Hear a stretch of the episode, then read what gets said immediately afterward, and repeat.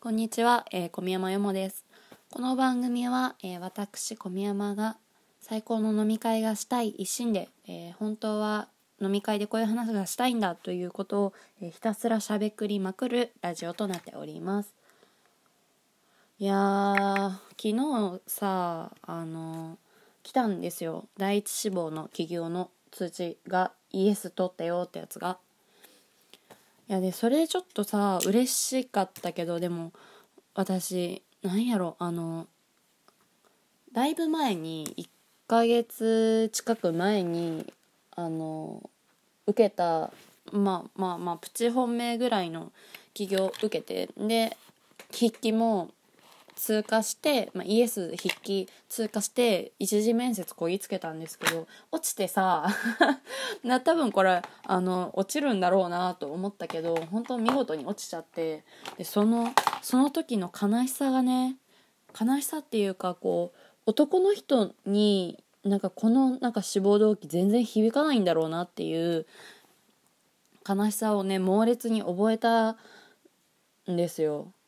こうなんかあのさなんか子供の頃からさなんとなくこう男女間というか世界に対する見方って構築されると思うんだけどあのそのなんだろうこう例えばさあの貧乏な人はかわいそうだとかあの賢い人はすごいんだみたいななんて言うんだろうなあのその少女漫画とかさあと親のなんかこう〇〇さんとこはみたいな話をちょっとずつなんかこう聞いて社会の常識みたいなものが刷り込まれていくと思うんですけどでその過程においてさあのでも二次なんだろう人が作った作品って大体こう意図的に何かしらのさあの意図的じゃなくてもこう何かしらの傾向というかなんかこう偏った視点が入っちゃうと思ってるんですよ。だからあのそういうのがこうなんか女の子たちをさあの私私的にねあのその女の子とか、まあ、男の子とかをこう苦しめているのではと思っててな特に女の子そのだからこうさ良妻賢母が大事とか女の子はこう可愛くないとダメなんだみたいなそういうやつね。あのもうごくごく当たり前のさこととして自分の中にインプットされてる情報みたいなのがこうつら辛いっていう風に思っててなんかこうそのさあの何の疑いもせずに今まで先人たちが言ってきたさ偏った価値観で自分の価値がこう変動している感じがすごく嫌でだからそういうことをそういう風になんかこう思う女の子たちをそういう風にこう苦しむさあの美人じゃなかったらなブス若くなかったら価値ないみたいな。そういう風潮とかが本当に嫌でだからこうこれからの世代の子たちはもっと楽に生きてほしいなと思ったからそういうニュアンスのことを言ったんやけど志望動機でね。とはいえまあグダグダな面接だったんやけどもだからでもその時にさあの面接官が2対1で2人のおじさんだったの。でなんかこう多分この人たち分かってくれないんだなというのをねすごく感じてめちゃくちゃ悲しくなってしまいましたあのこうさ女の子がさこう夜道を歩きな好き勝手夜道を歩けない気持ちとかこう不細工な男どもに頼んでもないのに顔面をこう比較されてさなんかこう「いや丸々と丸々やってぐっちゃいね」みたいなことを言われたりするこう屈辱とかでも笑って流さなきゃいけない雰囲気だったりだとかあとなんかもう自分の好きな格好をしてるだけなのにこうあの異性から、まあ、男の人から痴漢されたりするだっていうようなさもうクソクソクソみたいな クソみたいな現実に対してこうおっさんたちはそれを味わったことがないわけですよね。そういう女の子として生きてないから。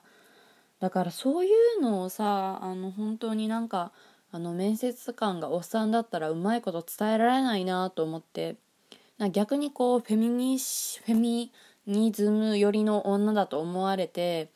こうちょっと面倒くさそうだなって敬遠されて終わるなっていうのをこの間のね面接で感じても悔しすぎてさなんかあ伝わらないんだ男の人たちが相手の限りと思って悲しくてちょっとなんか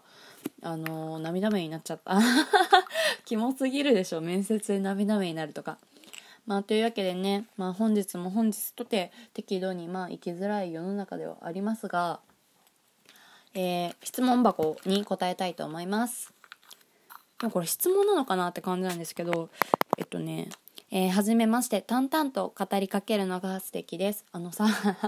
私これなんだろうなんか淡々と語りかけてるつもりが全然なかったからあのテンション高めでね割と尻滅裂に喋ってるつもりだったからさそのワードが出てきた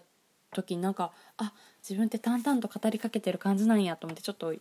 なんか新たな一面を見れて嬉しくなりましたね自分の。そうそんでえっ、とえーと質問すぐに好きになってしまいます。ダメな人はもちろんいるのですが基本異性が好きなんですとのことでした、えーお便りありがとうございます。なんか他にもあのラジオにね対する共感だとかこれからもなんか聞かせてくださいとかいうすごい嬉しいお便りもありましていや本当に反響があるというのはとても嬉しい。いやでさでもこの質問さ質問じゃなくない？ねなんかこうすぐに好きになってしまいます。でも基本異性が好きなんです。なんかこう自分でも着地してるような気がすごいするんですけど。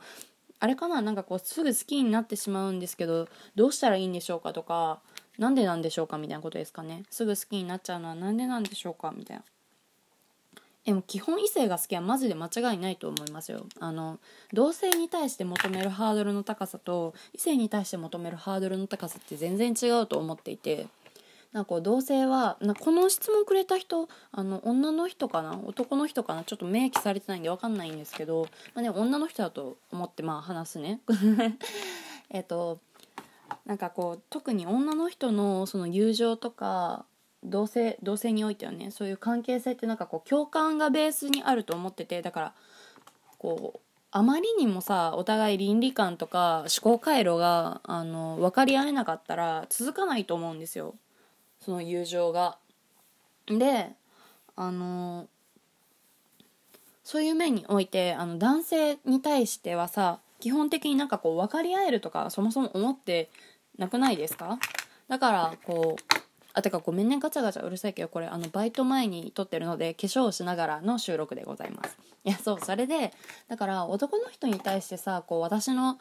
ことをこの人は理解してくれるんだとか理解してほしいっていう気持ちでそもそも何ていうか対峙してない気がするんですよ。だしなんか男の人も男の人で女の子に対して俺の気持ちを分かってほしいとかあんま思ってないような気がする。なんかお互いさあのあんまり良くない意味で人間扱いしないというかなんかこう男だよねお前は女だよね君はみたいななんかそういう気持ちでさ対峙しがちなんじゃないかなと思います。なんかそのなんか人間扱いしない度は人によってだいぶ変わると思うんですけどなんかこう男なんか恋愛とかで常に悩んでる人恋愛というかなんだろうまあでも他人をすぐ好きになる人とかもうもろなんか人扱いしないような気がしますね。なんか人として魅力的だけどそれ以前にこう異性っていうフィルターがあるからこそ簡単に好きになれるというか。えそれ自体が悪いとかではないと思いますけどでもあれやんねあのなんか異性をさすぐ好きになれる人ってあの他人の魅力に気づきやすい人っていうことでもあると思うからあのなんていうか周りからはビッチとかやりちん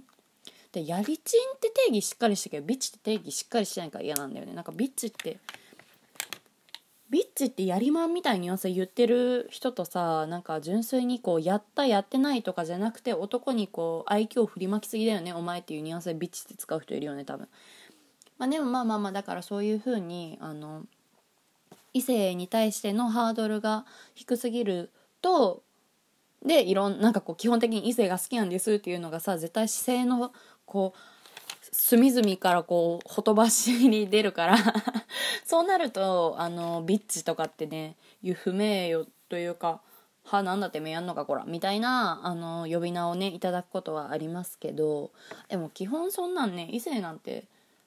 だってもう火星人とも木星人レベルにわけわかんない存在じゃないですかお互い。だからそんなさあのいちいちなんていうかこう求めてるものがそんなに多くないでしょ。なんか違う違う魅力があればあればそれはそれであのすごい素敵な人だなと思えるしうんなんか女友達とは明らかに効能がさ違うから女友達はそれに結局最後までお互い相手に残れないなと思いますし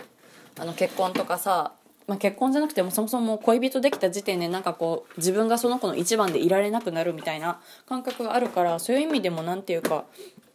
異性と異性でしか男の人でしか埋められない寂しさとかあると思うのでうん。異性基本みんな好きでしょ。基本好きやけどなんかこう好きの度合いが高い人はいるよね。あの結局人間がすごい好きな人ってさあの簡単にわりかし人のことを好きになっちゃう節あると思ってるんだけど。だから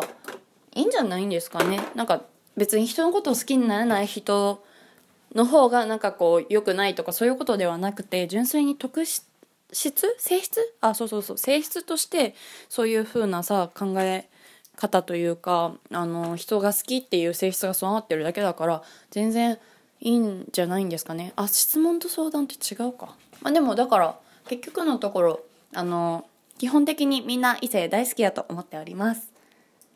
うん、なんかこうそれを純粋になんかこう好きっつってこうさ性欲とか恋愛感情に変換できる人となんかこう異性が好きな自分が嫌でなんかこう異性嫌いってなってる人となんか自分の異性の好きさをあんまり理解しなくてフラットになんかこう人が好きだと思ってる人といろいろいると思うんですけどうんだから異性みんな好きだよね。じゃあね。